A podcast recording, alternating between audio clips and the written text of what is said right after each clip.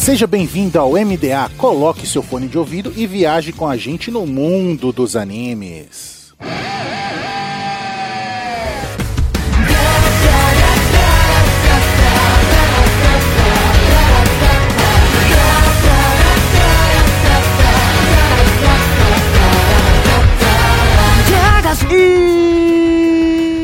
Estamos no ar com o MDA. Seja um navio pirata ou uma nuvem voadora, viaje com a gente no mundo dos animes. E nessa semana, vamos viajar para casas de massagem com Kimetsu no Yaiba o Kakuren. Eu sou o Raul e quem diria que a melhor temporada de Kimetsu seria dentro de uma casa de massagem. Amém. Oi. E tá errado? Errado não tá, né? Errado não tá. Eu sou o Guizão e malandro mesmo foi o Uzui, que conseguiu se aposentar antes de morrer. Tudo bom? Aqui quem fala é a Thay. Eu tô chocada com a frase do Gui, então eu vou sem frase mesmo. Quem leu o mangá vai entender o que eu falei. O Zui certamente não é brasileiro, né? Porque brasileiro não se aposenta nunca. Essas e mais frases chocantes após os e-mails. 残響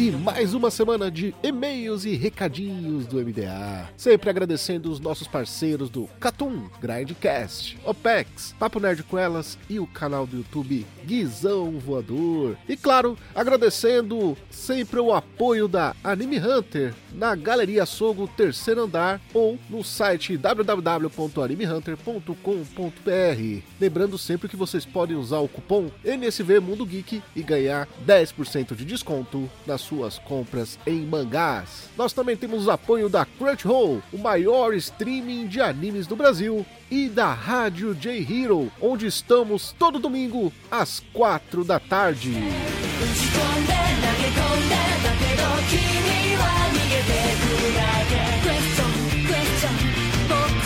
Question, question, question. De volta dos e-mails para os dados técnicos de nome original Kimetsu no Yaiba e o Kakuren do gênero dramédia, ação e sobrenatural. Com 11 episódios, quem leu 18 tá errado, 18 é com o filme. E a gente já falou do filme aqui, pode pesquisar aí na lista do MDA que você vai achar um episódio só do filme. Então a gente não vai falar do filme de novo, né? Pelo amor de Deus. Essa segunda temporada estreou no dia 5 de dezembro de 2021 no Japão e se encerrou no dia 13 de fevereiro de 2022, ou seja, virou o ano. No Brasil, você pode assistir a segunda temporada de Kimetsu no Yaiba na dupla Crunchyroll Funimation. Inclusive, nós indicamos a Crunchyroll, que é onde nós assistimos. Do estúdio, o Fruitable, estúdio que paga todas as suas contas e que criou Fate Zero, Tales of Zestiria e Gold Eater, com direção de Haru Sotozaki, que é diretor de animação de uma obra espetacular que é Lupin the Third. Gosto. A fonte é um mangá da autora Koyoharu Gotouge, ou Koyoharu Gotouge, pelas novas regras do MDA, da editora Shueisha, revista Weekly Shonen Jump. No Brasil está sendo publicado pela editora Panini. A dublagem dessa temporada, até a gravação desse podcast, ainda não foi feita, então não temos aí como falar da dublagem até o momento. E Gui, é aquele momento de brilhar. Conta pra gente o que se passa na segunda temporada de Kimetsu. Ainda em luto pela morte de Rengoku, Tanjiro, Inosuke e Zenitsu acompanham o Hashira do Som, Tengen Uzui. E uma missão em Yoshiwara, um distrito focado em entretenimento noturno. Olha aí.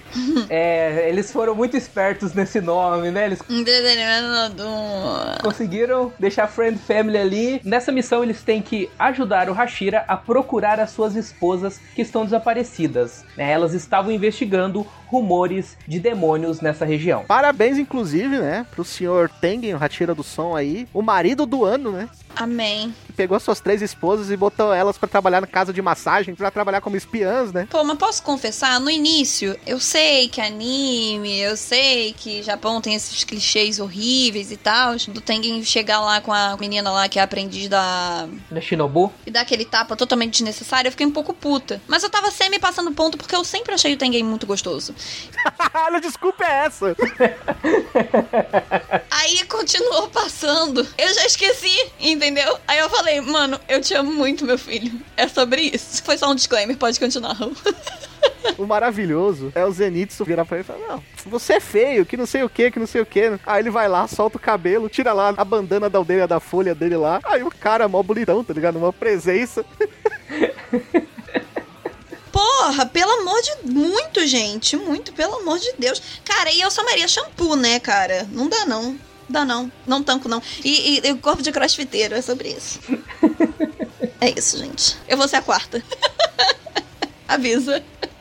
Antes do puteiro rolar solto, temos ainda uma resolução aí do que aconteceu depois da morte do Rengoku, né? Nosso querido Tangerina foi lá conversar com o chefe da família Rengoku e contar ali o que o seu filho deixou ali antes de morrer e tudo mais. E rolou uma treta, né, Ogi? É, teve, com direito à cabeçada do Tanjiro, né? É bem legal, é bem interessante essa cena, né? Que mostra, é, vamos dizer assim, a decadência do pai do Rengoku, que, pra quem não sabe, ele é um ex-Hashira. Ele era o antigo Hashira da chama, né? Inclusive, ele fez grandes coisas na sua época, né? Só que aí, com o tempo, ele acabou aí perdendo a vontade de viver. Não sei se isso está. Não explicam diretamente isso, mas se isso está relacionado com a morte da esposa dele, né? E da mãe dos filhos dele, né? Mas aparentemente deve ter algo relacionado a isso, né? Que o próprio Rengoku, no, no filme lá, ele cita que o pai dele perdeu a vontade de lutar. E é um encontro bem interessante, porque a gente começa também aí a ter algumas pistas sobre a respiração do sol, que é, vamos dizer assim, praticamente a dança do Deus Fogo que o Tanjiro utiliza, né? Mas é uma interação bem legal, e a gente também tem ali, talvez, uma quebra de expectativa que a gente espera que o irmão do Rengoku vá treinar e se tornar um sucessor, quando na verdade ele acaba não tendo essa utilidade aí na obra, né? Ele acaba indo por um caminho diferente que o irmão, né? Não um caminho ruim, um caminho diferente do que a gente esperava. Eu, quando vi pela primeira vez, falei: Meu Deus, temos aí o Rengokuzinho que vai. Quem? O Rengokuzinho foi ótimo, né? Que vai descer a peixeira nos olhos, né? Mas não, Ele é da paz. uma outra função pra ele. Ele é da paz. Gui, você tem sorte que está gravando nesse momento, porque, na minha opinião, esses três episódios são o grande acerto de Kimetsu no Yaiba, cara. Porque tudo, tudo que ficou confuso, que ficou de ponta solta na primeira temporada do anime, no filme, foi explicado nesses episódios. Tarde, foi tarde, foi tardio, sabe? É. Foi numa segunda temporada depois de um filme. Um filme bem.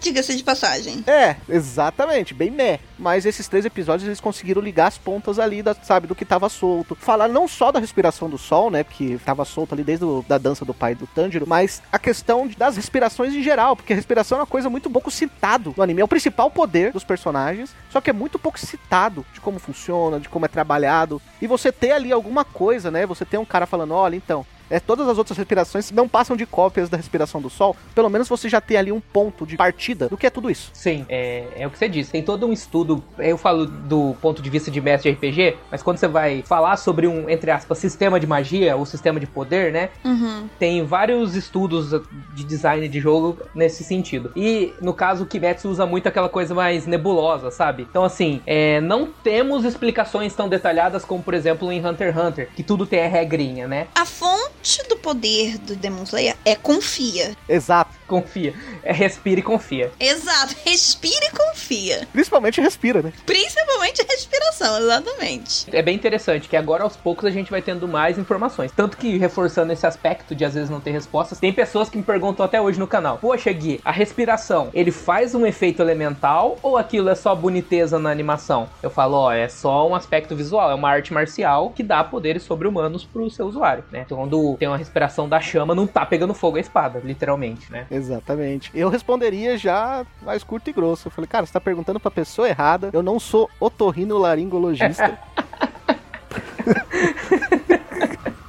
Ó, treinou, treinou pra poder falar. Treinou, treinou pra falar. não treinei não, não treinei não. Treinou sim. Aí, falou até pausado. Atenção, ouvintes, vocês estão de prova. Mas foi bonito, né? Fala a verdade, Thais. Foi bonito. Não, foi bonito. A dicção tá em dia. Já tá melhor do que 90% do BBB. Olha aí. que não é difícil, mas beleza. É, não é difícil, é verdade. Laranjinha que o diga. É, exato, exato. Cara, é muito confuso, sabe? A questão da respiração. O pro- O problema é que a autora, ela preferiu não explicar. A fonte confia. É, exatamente, é o famoso confia. A fonte foi confia. Isso, querendo ou não, pelo menos na maioria dos animes que a gente vê, é uma regra básica do, do Battle Shonen, né? Você ter uma noção de como funcionam os poderes elementais, né? No Naruto lá, o chakra. Não fala só, ah, é um chakra. Não, ele é um chakra, ele funciona dessa maneira, ele tem uma mistura de alma e de corpo e lá lá lá lá lá lá lá, lá sabe? Uhum. Ou seja, todos os animes explicam de algum modo. O Kimetsu não, ele só mete o confia e, e qualquer explicação que vem depois é bem rasa. Eu tenho um ponto que é. Não é que eu ache isso ruim. A proposta do anime é não, não ter a necessidade de se explicar. Quer dizer, não havia. Não havia, né? Não havia.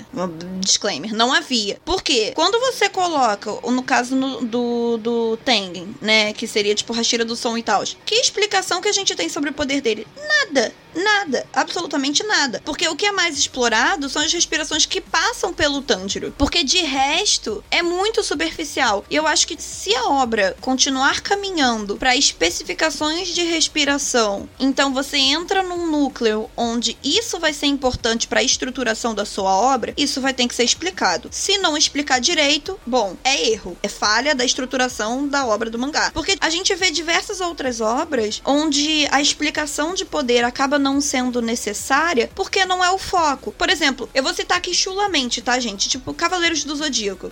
Mano, as pessoas desenvolvem certo poder, apesar de já nascerem com aquilo, né? Com Cosme e tal, mas não há uma explicação por trás do Cosme tá tudo bem, porque em nenhum momento eles vão a fundo de tipo pra poder focar sobre o Cosmo, entendeu? É tipo assim, o Cosmo tá ali, ele existe e ele evolui. Mas tipo assim, se você pega um Demon Slayer onde a respiração do Tanjiro é uma coisa mais complexa e que a gente vê que ele não manja só da água, ele manja do fogo também e tem todo o background dele de história, né? Ou seja, é importante pra história. Então isso precisa ser explicado, entendeu? Uhum. Então, pelo menos é assim que eu vejo. Até uma parcela ali da primeira temporada, o final da primeira temporada, eu fiquei tipo, tá, talvez isso não seja tão importante assim. Depois, eu falei, ih, vai dar merda? Porque vão precisar explicar. Como é que vão explicar isso? Na primeira temporada, quando o- eles têm um arco de treinamento de respiração, era um momento pra começar a explicar e eles falharam nisso. Exato. E tiveram filme também, né? Que eles poderiam ter, ter usado muito tempo do filme pra poder explicar. Antes do próprio filme, na própria primeira temporada, você teve a- depois do arco da, da treinamento de respiração, você teve o negócio da dança do pai do Tanjiro, né? Exato. Que é um movimento ali, né? Então, ali também era algo que deixaram, né, Pra explicar depois, só que, cara, quando você deixa aquela famosa ponta solta pra você fechar no futuro, Quando?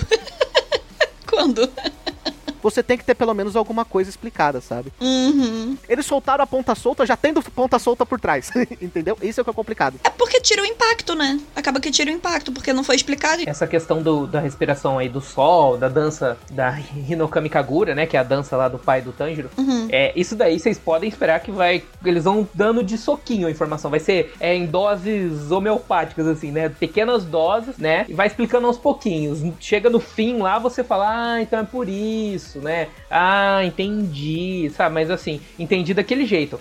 Eu sempre reforço, é 205 capítulos pra uma obra que tem tanto personagem, tanto poder, é muito pouco, né? Então não, não tem espaço também, né? Eu fico com uma sensação, como uma pessoa leiga da parte do mangá, né? Tendo só consumido até esse momento é, o anime, né? O anime e o filme. Eu fico pensando que, tipo, cara, ele tudo bem. Você tá gastando um tempo de tela, né? Um tempo da sua história também, pra poder é, explicar de fato a respiração do Tanjiro. O que eu acho ótimo. Mas assim, e o resto da galera ali que tem respirações totalmente diferentes onde não é explicado? Você vai ter que presumir, sabe? Não é questão de tipo, ai, sou, eu sou um roteiro esperto e não tô duvidando dos meus espectadores. Não, é porque cada respiração é muito peculiar ali e eles passam muito superficialmente, entende? É exatamente isso que você fala. Mas é isso mesmo, tá? É falando de alguém que já leu o mangá três vezes, Aham. que estuda bastante a obra, estuda. Eu, eu amo estudar sistema de poder, de magia. É, eu tô ligada. Sou fissurado. Eu amo, por exemplo, nem de Hunter x Hunter, eu amo. Não, Togashi Deus, Togashi Deus, Togashi Deus. Tem muitas coisas aí que a gente não consegue realmente ter uma resposta precisa, porque não tem realmente, não tem explorado. né? algumas respirações, por exemplo, a gente é de- eles não mostram todas as formas, que as respirações realmente tem, sei lá, algumas tem quatro formas, outras tem 12, 13, algumas 16, eu acho, se eu não me engano, posso estar errado, mas tem respiração que a gente não vê todas as formas, então você não tem conteúdo pra digerir. Você não tem como explicar. Não, e você não tem como explicar. É tipo, por isso isso que eu,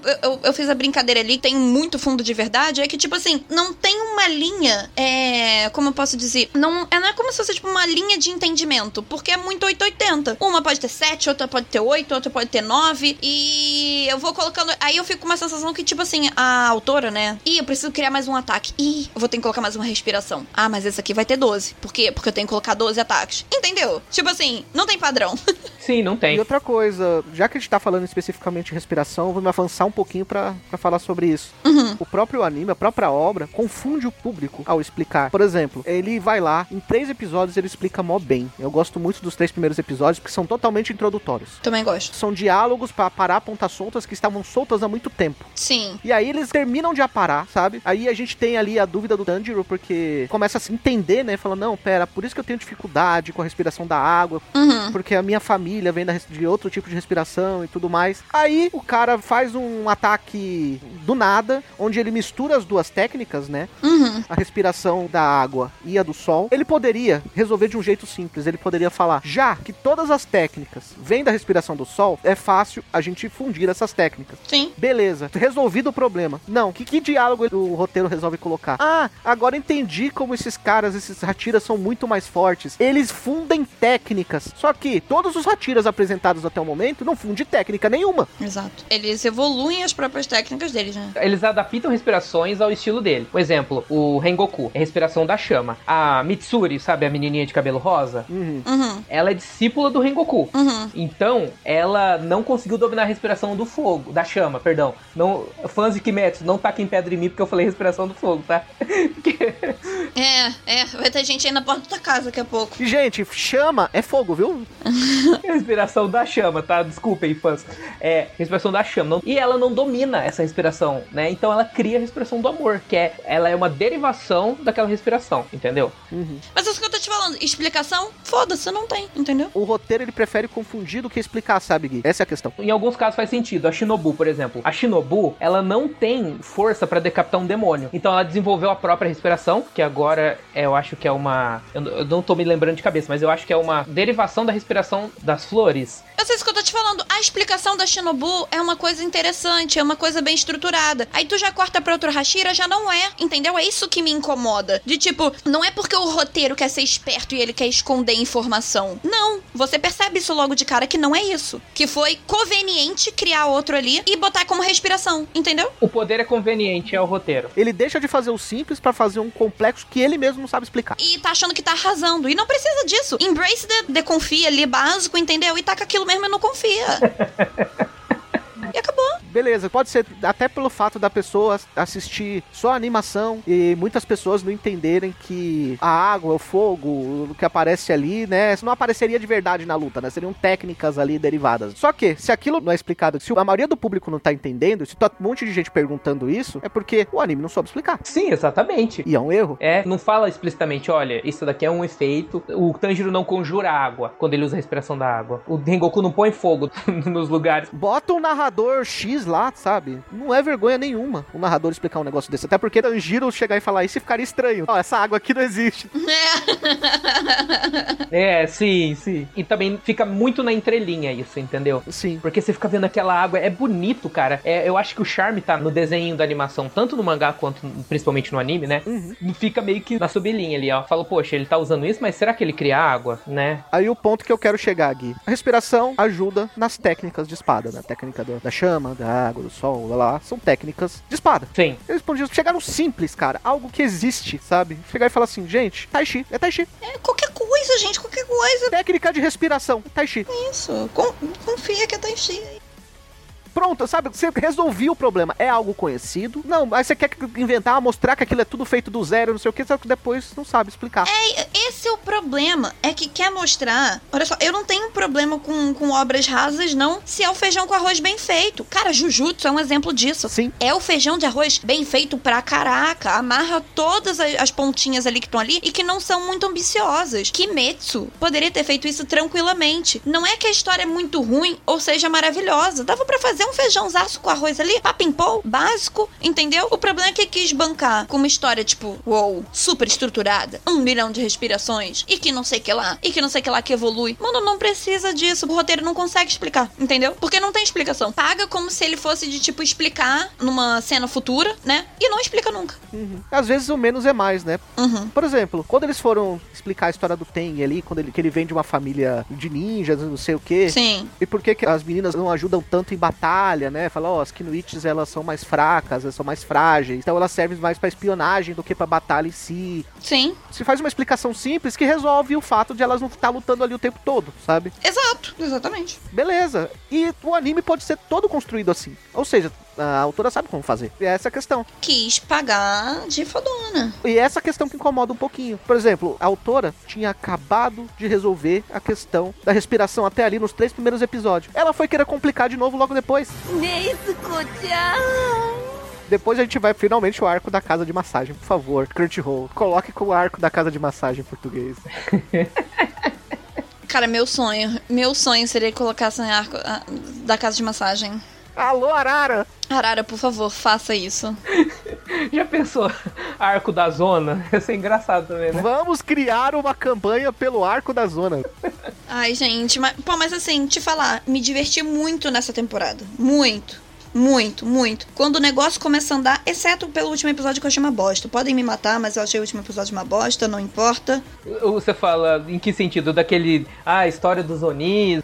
Cara, o foco não era pra eles. A gente já entendeu que eles eram irmãos e que tinha todo aquele background e tal. Mas, tipo, mano, eles já vão morrer. Eu não quero ver eles. Tá cheio de ponta solta. É, e outro, eu se fosse o Tanjiro eu teria dado um bicudo neles, né? Exato! né? Mataram tanta gente, fizeram tanta sacanagem. Ah, não tenha dó, né? Dá um bicudo na cabeça deles. Desculpas. Só teve uma coisa que eu gostei naquele último episódio, que eu achei super interessante. Hum. É quando o Tanjiro parou pra pensar que ele poderia estar no lugar deles. Isso foi incrível.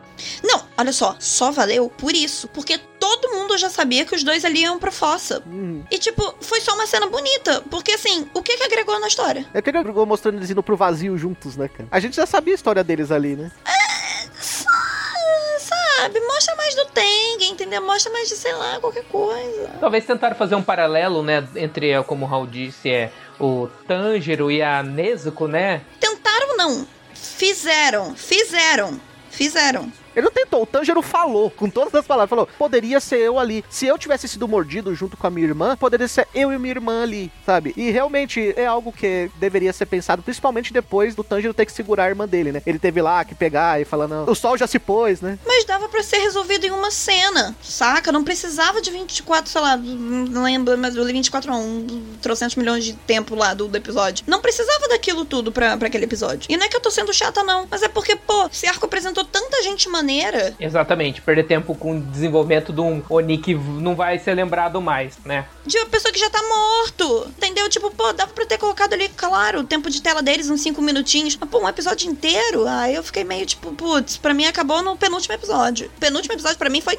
Todos os quatro episódios que eles ficam juntos, se eu não me engano, que é do 8 ao 11, Aham, extremamente bem explicado que os dois se amam, que os dois estão ali juntos, sabe? São irmãos que se amam. exato. Você não precisa chegar no episódio final, chamar a pessoa que tá assistindo de burra e explicar isso de novo. É, é por isso que eu tô te falando, parece que tá duvidando toda hora do espectador, entendeu? Eu fico, mano, pelo amor de Deus. E tipo, ah, se tu pega aquela cena dali e coloca em low, tipo, numa, numa animação zoada e tal, metade das pessoas que estavam falando que, que se emocionaram não iam se emocionar. Você se emocionou porque é bonito. E o corte de fim de episódio, que é se- quase sempre igual. Porra, não fala não, cara. Porque é sempre assim. Ódio, cara. É alguém chegando perto do pescoço do Ani, quando vai cortar, acaba o episódio.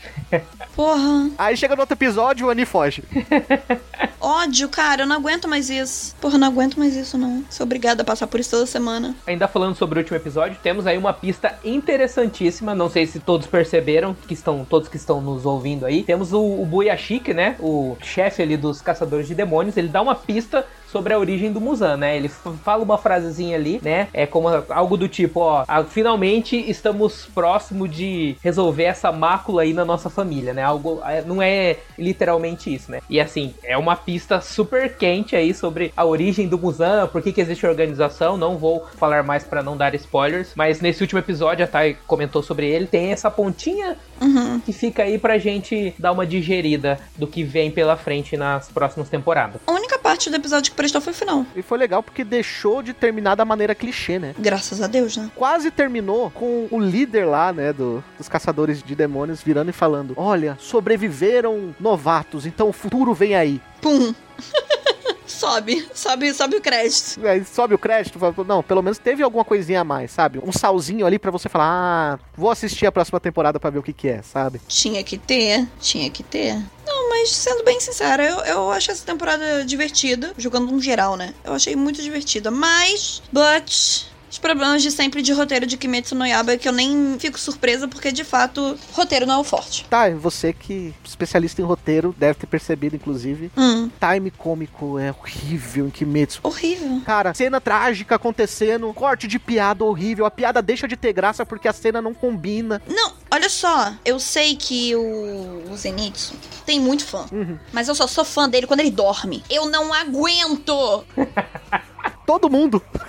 Eu não aguento mais. Insuportável. Insuportável. E isso tá vindo de uma pessoa que é fã do Asta. Insuportável.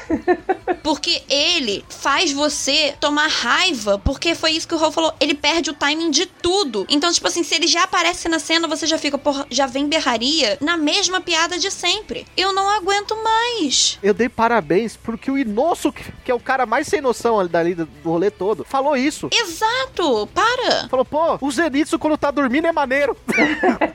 Exato! Porra, ele quando passou naquele episódio lá, eles estavam matando a Oni no telhado e o Onosuke lá tava lá com uma espadinha, lutando lá com eles e tal, caindo na porrada. E o Zenitsu no- na forma dele sonequinha. Irmão, eu tava soltando fogos. Eu falei assim, irmão, ele pode passar o anime inteiro assim. Inteiro. Tá, deixa eu perguntar, você não percebeu uma pequena evolução no Zenitsu da primeira temporada pra essa, assim? Ah, menos uma fala de berro. Não, não nesse sentido, é assim, é, eu falo como personagem mesmo, é, ele, ele tá menos medroso em alguns momentos. Mas ele continua um saco, Gui. Eu entendo que você gosta dele. Eu entendo, de verdade. Sim, sim, eu, eu gosto. Mas ele é um personagem chato. Ele é um personagem chato. Ele, ele é um personagem que faz uma pessoa que tá. É tipo o Ashton no início de Black Clover. E eu admito. É um personagem chato. Entendeu? Cara, todas as cenas que ele aparecia, quando aparecia, porra, até o próprio Tanjiro, é, o Tengen, o Inosuke, todo mundo que aparecia, pô, eu tava divertidona e tal. Quando ia pra cena dele, onde ele tava maquiado lá e ele ficava, tipo, é, que ele tava vestido de mulher, né, e tal. Caraca, ele tudo berrava, tudo não sei o que lá, só atrapalhada. E, e são cenas cômicas que não tem graça, porque você não ri. É mentira se a pessoa fala que riu, porque a pessoa não riu. Não riu. Desculpa, não riu. Olha, e não é só ele, viu? Porque você pega o primeiro episódio, claramente o primeiro episódio tem dobro de duração, né? Tem 46 minutos. Sim, Porque não ia dar pra fazer 12 episódios, já que tiveram que fazer os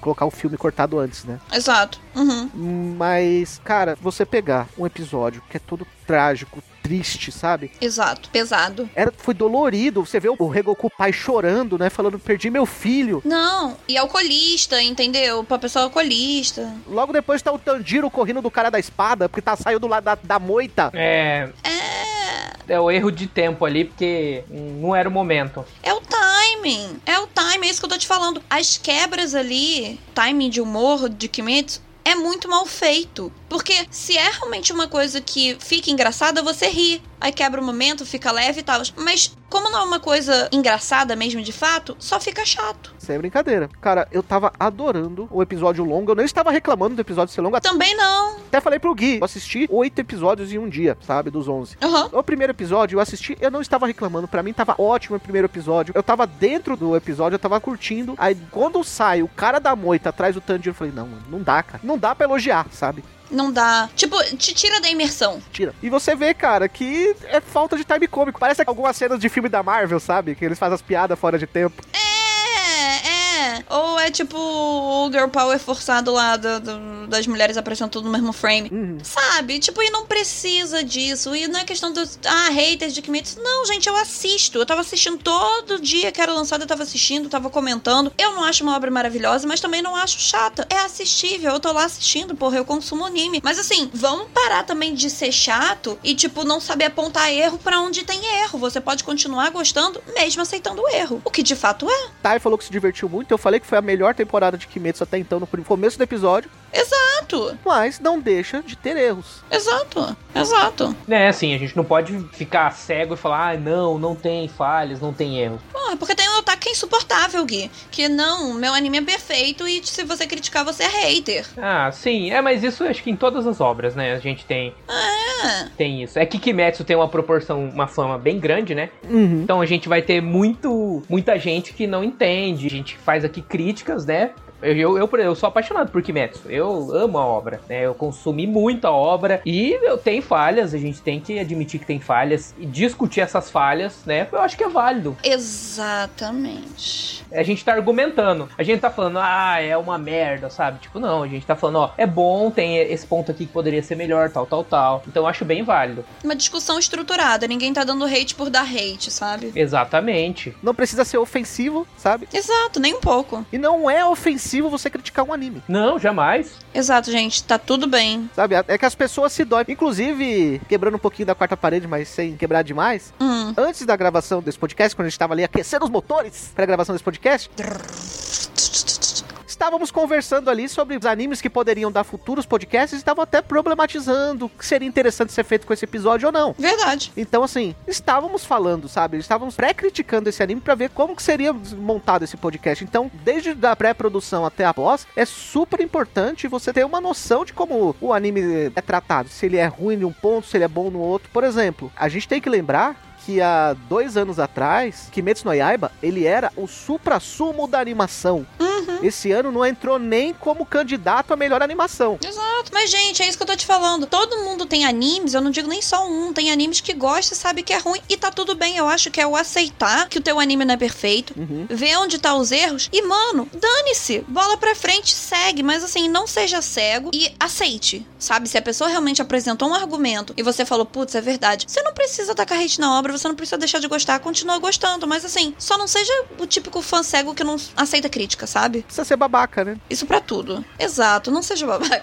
Exato, não seja babaca. E eu acho que o interessante também de um podcast é a gente ter vários pontos de vista, ter discussão. Óbvio. Quem tá ouvindo a gente, seria muito mais fácil a gente aqui falar só pontos positivos pra parecer as pessoas legais, sabe? Aham. Não que a gente não seja legal, A gente não é legal, gente. no sentido de, ah, vamos passar pano pra tudo tá errado. Eu mesmo sou criador de Kimetsu, né? Eu, eu falo que tem, tem vários pontos que tem e não tem resposta, entendeu? Tem essa falhinha aí no roteiro, né? Então, é, é interessante num podcast ter essa discussão e a gente levantar os pontos bons e os pontos ruins. É interessante, né? Porque tem o ponto de vista meu, que sou muito fã, tem o ponto de vista do Raul e da Tai, que tem visões diferentes, visões mais críticas em alguns aspectos de roteiro, em alguns aspectos de animação, coisa que eu não tenho essa parte técnica, entendeu? Uhum. Eu acho que a gente fazer uma discussão sobre isso de forma saudável é muito bom. Exato, gente. É muito bom para um podcast. Claro, né? Eu acho que é um ótimo conteúdo, na minha opinião. claro, claro. Por exemplo, ele teve pontos positivos, que eu falei. Kimetsu no Yaiba, ele começou acertando pontas soltas. Ela foi uma temporada, a gente não comentou ainda, mas ela foi a temporada que melhor explicou o vilão da temporada. Foi mesmo. Trabalhou a menina, trabalhou o cara. Diálogos ruins? Tiveram. Por exemplo, quando Tengen chega na menina e fala assim: "O- Esse poder não é seu, você não é a sexta superior. E ela vira e responde: Sou eu sim, olha aqui, tá escrito no meu olho. Mas aí que tá. Todo anime tem os seus momentos meio porta, sabe? De, de explicar coisas básicas. Mas assim, é um ponto negativo, gente. É um ponto negativo que não há necessidade, que é um ponto também que ninguém acha graça. E isso pra mim é uma falha, como pros outros não pode incomodar. Mas assim, novamente, tem teclas aí que já são batidas desde a primeira temporada e que eu acho que não precisa, por exemplo, esse tipo de humor forçado. Eu não vejo necessidade, né?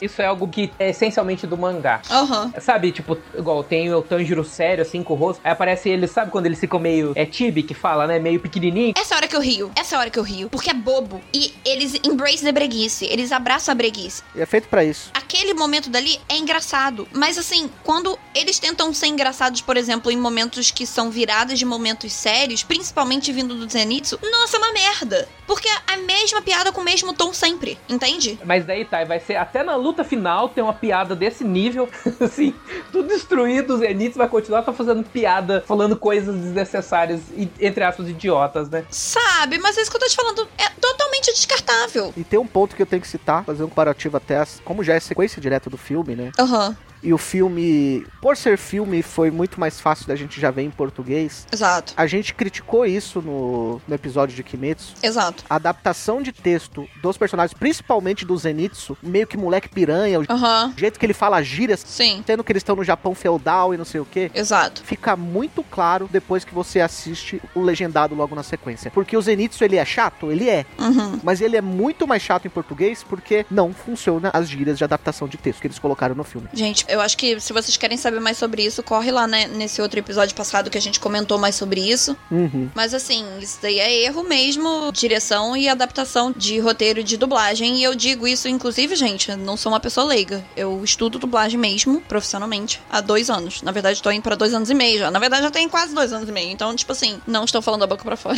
Quando o Gui citou, né? Vocês perceberam que o Zenitsu ele tá mais de boa, não sei o quê. Na verdade, no meu ponto de vista, depois de ver o, o filme dublado, pra mim os três estão mais de boa. Pra mim, o Inosuke tá mais de boa. Também achei. Porque o texto deles em japonês, eles são mais leves, né? Eles são personagens mais leves. Ah, Sim. Eu gostei muito do Nosuke nessa temporada, inclusive. Ah, eu também, perfeito. Ganhou todo o meu coração. eu acho que ele, ele amadureceu, né? Assim, um pouco, né? Muito. Sim, ele mostra um amadurecimento dele, não é forçado. O do Tanjiro, tipo, tem hora que ele é maduro e tem hora que ele não é. É muito confuso esse negócio do Tanjiro, inclusive. E ele mostra o lado emocional, gente. Por isso que a gente conseguiu simpatizar mais com ele, porque dessa vez ele mostrou o lado dele, tipo, emocional, e ele também mostrou o lado dele mais sério. Principalmente quando ele sofreu é, é, aquele machucado e tal, que foi grave e ele mostrou mais do poder dele, a gente teve um desenvolvimento dele. Do Zenitsu, pra mim, eu não consigo ter essa ligação que muita gente tem com ele, porque a gente ainda não passou isso com ele, entende? Então, tipo assim, pra mim, o Inosuke nessa temporada, junto com o Tengen, foram donos, assim. Donos. Dono proprietário. É isso. Cara, tem um personagem muito bem roteirizado também. Eu sou muito gado, eu sou muito gado. Então, é, exatamente. Eu acho que ele carrega ali a temporada nas costas, porque é um personagem. Eu comecei com uma impressão ruim, né? Por causa daquela coisinha do tapão, Eu também, eu também, eu também. Passo todos os panos possível. Mas é proposital, né? né? E aí você vai conhecendo a história dele, você vê que é um personagem que quebrou todos os paradigmas do mundo ninja lá, que né, ele foi contra o pai, de ver todas as pessoas próximas como objetos de batalha, e aí você vai conhecendo ele, a relação com as esposas, a relação com os garotos começa a mudar, né? Mano, e ele não é tóxico, tá ligado? Eu tive uma primeira impressão dele muito torta por causa daquela cena que de fato foi horrível, aquela cena foi totalmente descartável, mas ele não é tóxico, tipo, ele tratando as meninas, sabe? Tipo, as esposas dele, até outras mulheres do distrito e tal. Mano, perfeito. Que homem, que homem. Amém. Obrigada por tudo. Como ele conhece as três muito bem, ele sabe a maneira de lidar com as três, que são totalmente diferentes uma da outra. Aham, aham. Eu achei muito fofo. É uma mais séria, uma mais mãezona, outra é mais infantil, a terceira é a mais rebelde, né? Que é a atenção. Aham. É muito bacana. Eu achei muito fofo, cara. Eu achei muito fofo. E, tipo, ele não é tóxico com elas, então eu fiquei muito feliz com isso. Eu falei, bom, graças a Deus aquela impressão já passou. Foi uma recaída. Culpa o Japão por isso. Foi só uma recaída. Sim. A minha única tristeza é que ele se aposentou e não vai poder nem jogar uma sinuquinha, né? mano? Ai, nem fala, cara. Saudade já, inclusive. E é, é muito interessante também, né? Que eu queria citar o. A gente tá falando do Tengen, né? Os Hashiras são tipo os caras fortes, né? Do lado dos caçadores. E a gente vê uma luta sofrida ali, até mesmo por um cara que é a elite dos caçadores, né? Ali sofrendo pra lidar com os vilões. Fui do cacete. É bem legal que ele vai dando aquela impressão que realmente tá sendo uma luta difícil. Não é aquela luta que ele tá apanhando, ele tira um poder do nada e vai lá e ele dá o golpe final, sabe? Não é nada do tipo. Ele se esforça ali Não, e ele ainda usa armamento ninja, né? Shinobi lá que eles falam. Então, tipo assim, isso fica claro que de fato a origem dele impacta na forma dele de lutar, mesmo ele já sendo um Hashira do som, né? Porra, eu, eu simplesmente eu amei, assim. Eu amei. Personagem incrível. Carregou muito nas costas mesmo. E outra, hein? Eu acho que nesses episódios aí da luta, Hum. as Kinuichis usaram mais a faquinha ninja do que Naruto inteiro, sabe? Pior que é verdade. Verdade. Jogou o shade, pior que é verdade. Porque você pega o começo de Naruto lá, eles apresentam os personagens, eles até usam. Mas depois você esquece que aquilo existe, não serve pra nada. Já não, as eles sa- elas sabem usar, elas usam pra atrapalhar, elas põem veneno e aí elas paralisam o vilão. Eu acho muito bacana a maneira que é usada ali, né? O ninjutsu. Exatamente. É, sim. Pra fazer as coisas. É muito bacana, inclusive quando você pega toda a história dele, né? Da família ninja, tá- das pessoas estarem morrendo, sabe? Ele ali é o futuro do clã ninja, só que ele ele vai pra outro rolê, né? Ele resolve ser caçador de demônio. E agora agora ele só quer se aposentar, né? Cara, é, é maravilhosa a história dele. Eu gostei também. Por isso que eu falo, a, a temporada tem defeitos, só que também tem qualidade, sabe? Tem muitas qualidades. Tem muitas qualidades, sim. 11 episódios explicaram muito mais coisa, o roteiro é muito mais completo do que o filme e a primeira temporada inteira. Gente, me desculpa, mas o filme é totalmente descartável. Se tu pega só os 20 minutos finais do filme, já tá tranquilo. É verdade, se você só assiste lá o final do Rengoku ali, Não me leva a mal, não. Exato. até porque, se você parar pra pensar, nem precisava do arco do trem. É isso que eu tô falando, não precisava. Porque o, o vilão que mata o Rengoku, ele aparece depois. Uhum. Do nada, ele sai da moita, né? Totalmente. Gente, por isso que eu tô te falando. Nem precisava. É verdade. Sai da moita. Mas ele saiu da moita. Tô lembrando do outro que é. Literalmente da moita, mas é literalmente da moita. Dá pra ter usado tipo uns 23 minutos finais ali, pá, acabou já. Não precisava disso tudo, não, gente. E você vê nesse anime que a moita é um artifício muito usado pela nossa autora, cara. Muito, muito usado, né? Muito usado. A, a moita tá em alta em Demon Slayer. O cara tutor de espada lá, ficando atrás da moita, escondido, esperando o Tanjiro voltar. Auge, né? Foi o auge. A moita. Foi o auge aquilo dali. A moita tá em muito em alta. É a respiração da moita. A inspiração da moita tá faltando. Deve ter, deve ter a respiração da folha lá e deve ter as moitas, cara. Tá faltando. Vem aí o spin-off de respiração da, da moita. O que eles fazem atrás da moita? Não é? Preocupadíssimo, inclusive. Autorespiração. Autorespiração. Autorespiração atrás da moita. Meu Deus.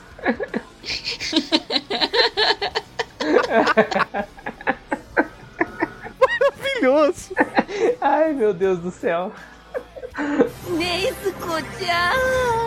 Então vamos para aquele momento das considerações finais e notas para Kimetsu no Yaiba, o arco da zona ou da casa de massagem que eu acho ainda melhor. Eu também prefiro. Bom, de modo geral, eu sou muito fã de Kimetsu, vocês estão cansados de saber, né? Jura? Oh, você tem certeza? Ah, Nem percebi. Vocês já sabem que eu sou o fanboy número um desse podcast de Kimetsu no Yaiba. Vou defender até meu último dia de vida essa obra. Essa temporada é muito interessante. A gente começa é, a ter a oportunidade de ver um Hashira em ação contra um inimigo que não vá ali derrotar ele tão facilmente, né? Igual na temporada passada, que foi o do Rengoku. Infelizmente, o Rengoku encontrou a casa, que era o, simplesmente o Lua número 3 e, assim, faleceu. E nós vemos ali o Tengen Uzui, um personagem interessante. Temos a apresentação do passado dele de forma é, rápida, sem enrolação, sem aqueles flashbacks imensos. Temos aí alguns pontos, uma, é, lutas interessantes, né? Os vilões são vilões que têm um passado também, são vilões com habilidades interessantes. Né? Temos ali o conflito, né? Do Tanjiro com esses vilões, que é um paralelo a ele a Nezuko. Temos a aparição também da Nezuko, que é sensacional, né? Aquela participação que ela tem. Então, só que tem alguns defeitinhos, né? Temos ali é, uns erros de tempo de piada, algumas piadas não são feitas no momento certo, então acaba quebrando um pouco o clima. Não sei se, se a intenção ali por trás era realmente quebrar o clima que tá tenso por uma piadinha, mas na minha opinião também não, não cai tão bem. Temos alguns errinhos ali de roteiro, né? Como a gente falou, as respirações elas não são tão bem explicadas, né? O- por exemplo, a respiração do som. O que, que vocês entenderam sobre a respiração do som? A gente tira algumas conclusões, mas a gente não tem uma explicação certinha de como funciona aquele poder, como que esse poder funciona dentro dos outros poderes, dentro das outras respirações. Mas me diverti, foi uma temporada boa, achei a animação boa, achei assim os personagens,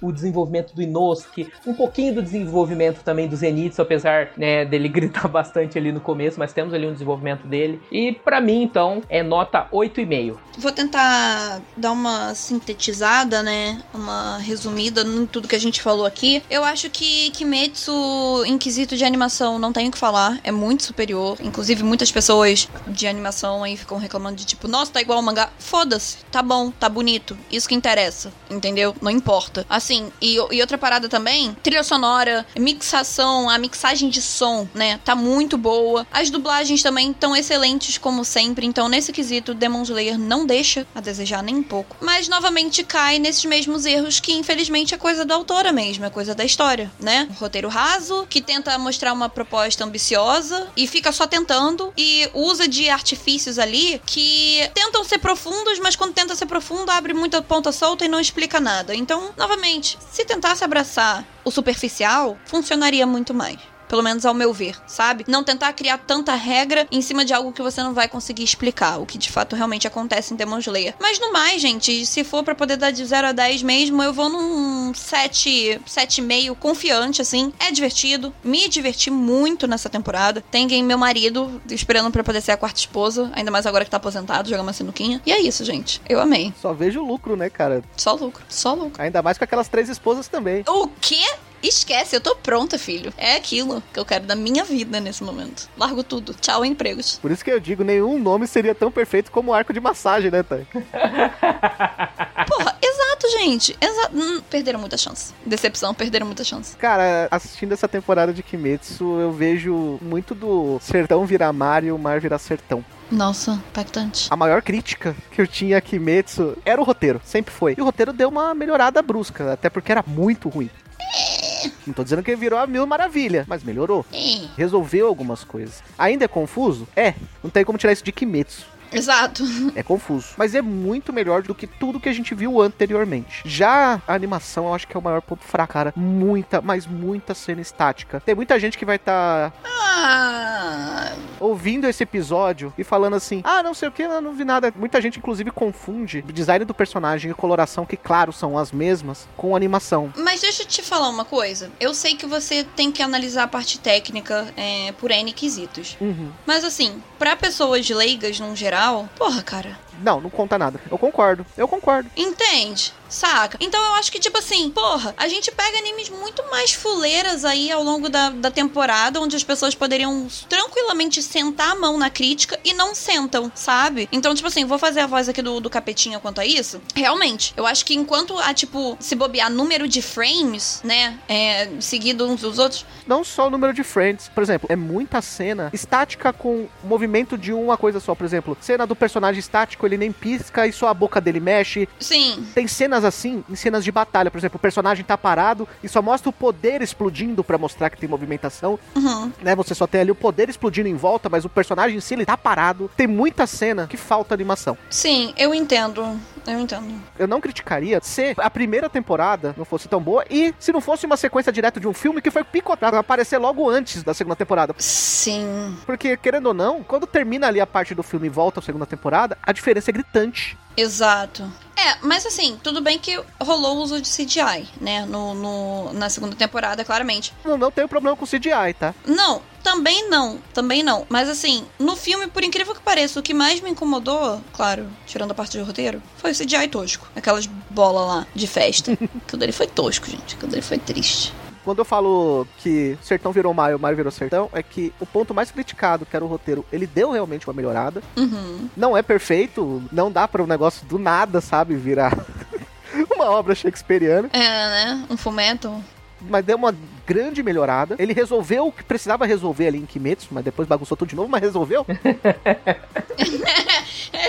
Abriu novo exatamente. Mas ele resolveu. Enquanto algo que era extremamente elogiado, e quando a coisa é muito, mas muito elogiada e é usada afinco pra mostrar que como Kimetsu é bom, tipo, a, a desculpa era sempre a animação. Uhum. A gente tem que citar também que, olha aí, a animação dessa vez também não foi tão boa. Sim. Não foi tudo isso que foi na primeira temporada. É, eu acho que é isso. Não foi tudo isso que nem a primeira temporada, porque não é que foi ruim, Não, não tô dizendo que é ruim. mas não chegou aos pés da primeira. Ah, É que a gente já espera, né? exato, exato, é verdade. Quando fala Kimetsu no Yaiba, quando fala o Table, sabe? Quando você vê, principalmente quando também tem o filme logo depois, você já espera. Sim. E como é uma sequência do filme ali, tem essa questão de ter, ter o filme picotado antes de você começar a nova temporada mesmo, ele aparece muito mais, sabe? Claro. É importante citar. Uhum. Como também elogiamos muito a animação no filme, na primeira temporada e tudo mais. Uhum. Eu vou dar 7 pra Kimetsu, cara. Vou dar 7. Justo. Eu acho que a maior nota que eu dou pra Kimetsu até então, ele é melhor do que muito anime que, sabe, que o pessoal fala muito bem, mas o roteiro é até pior. Aham. É, a gente já falou, inclusive aqui no MDA, Aham. por exemplo, do anime lá do, do pessoal que fica se batendo na rua do nada. Tokyo Revenger. Aquilo é a pior coisa que eu já vi em questão de roteiro. Aquilo é uma bosta. É a pior coisa que eu já vi. A gente tem um episódio, a gente falou sobre isso, sabe? Horrível, aquilo é horrível. É o pior roteiro de Battle Shonen que eu já vi na minha vida. Aquilo é horrível. Dá nem pra defender.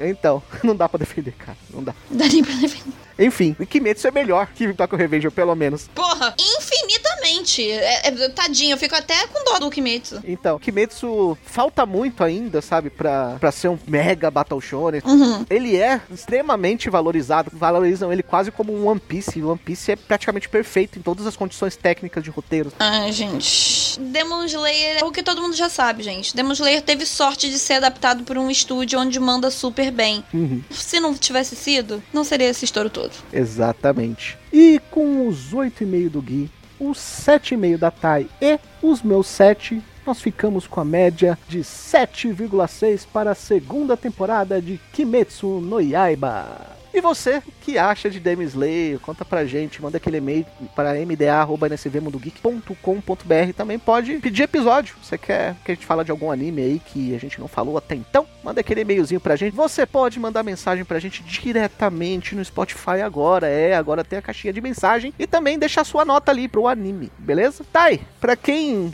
não conhece ainda o seu trabalho, fala pro pessoal onde o pessoal pode te encontrar. Ai, gente, é muito canto, tá? Então, por ser muito canto, eu vou só falar o meu Twitter, onde vocês podem me achar, que é no arroba Tai, T-H-A-I, underline, Spear, S-P-I-E-R-R lá no Twitter. Que aí se vocês entrarem na minha bio, vocês vão ver um milhão de trabalhos que eu tenho, que aí fica mais fácil, gente. Mas assim, conheçam o Mega, pra quem não sabe aí também ou não conhece, é site também. A gente também tem podcast, é notícia diária, review diária de jogo, principalmente de jogo, né? Mas série, filme, anime também. Pode esbarrar comigo lá no G lá da Globo também, de notícias de esportes e mais uma penca de coisa aí que tá vindo. É isso.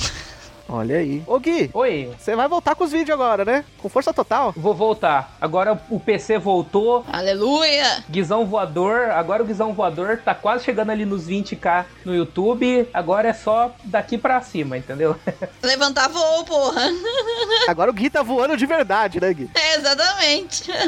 Agora literalmente virei um Guizão voador. Se vocês quiserem ver vídeo já fazendo aqui o meu jabá, se vocês quiserem ver vídeo de Kimetsu, tem vídeo de respiração lá explicando. Eu condenso informações sobre Kimetsu, deixo lá no YouTube. Se vocês tiverem interesse, hoje o meu canal, o carro-chefe é Kimetsu no Yaiba. Então tudo que eu tenho de conhecimento, eu faço roteiros, gravo e jogo lá no YouTube. Guizão voador. Exatamente, um dos melhores canais sobre Kimetsu no Yaiba do YouTube brasileiro. Eu falo tranquilamente também. hein? E nós ficamos por aqui. Até o próximo episódio. Tchau.